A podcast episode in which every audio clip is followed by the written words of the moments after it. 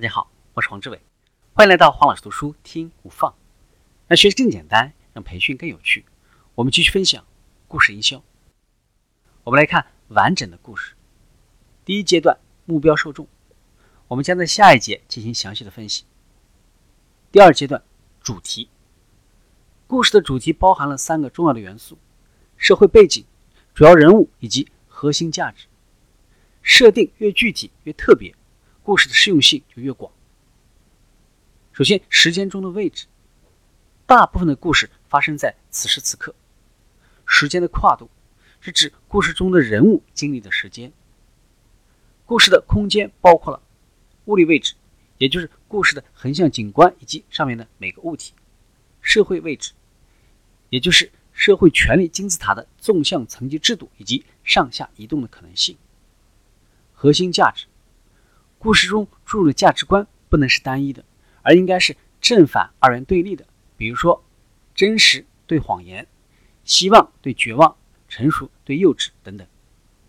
核心价值是故事跳动的心脏，决定了故事的特殊意义和独特的情感影响。核心角色不一定需要让人同情，但是呢，一定要让人感同身受。两者的不同之处在于，让人同情意味着。讨人喜欢，一个让目标受众想要当朋友、家庭成员或者邻居的亲切同伴，而感同身受意味着像我一样，也就是核心人物和目标受众共同拥有的与生俱来的特点。让人同情可有可无，而感同身受必不可少。善意核心，理想的情况下，善意核心都会放置在主角的身上，这个核心角色。内心散发出正面的人性光辉，从而抓住受众的个人情感。生活始于平衡。故事开始前，它的物理设定、社会设定、核心价值以及核心角色都处于平衡之中。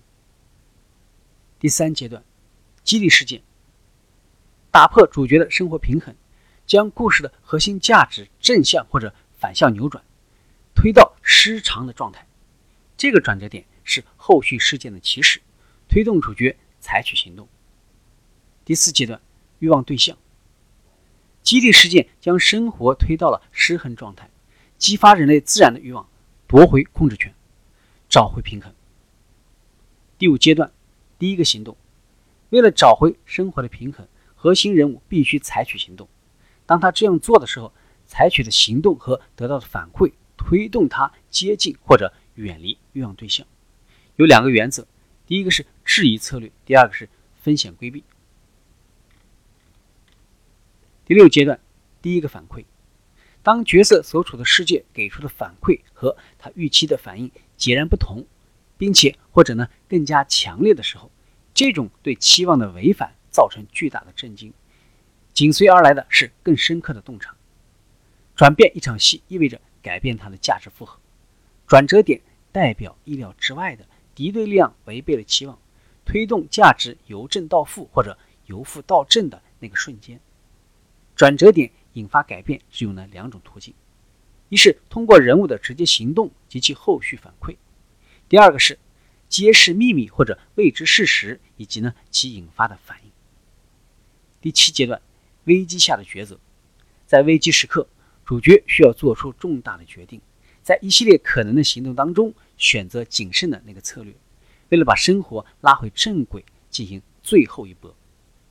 第八阶段，高潮反馈，在故事的高潮，主人公的最终行动引发的反馈，正是他所希望的。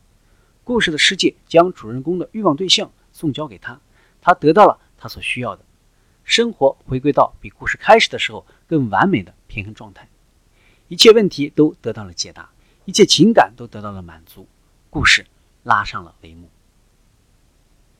今天的分享就是这样，请关注黄老师读书，每周您都将收到我们推送的黄老师读书的文字版本，只需五分钟，学习很简单。我们下期见。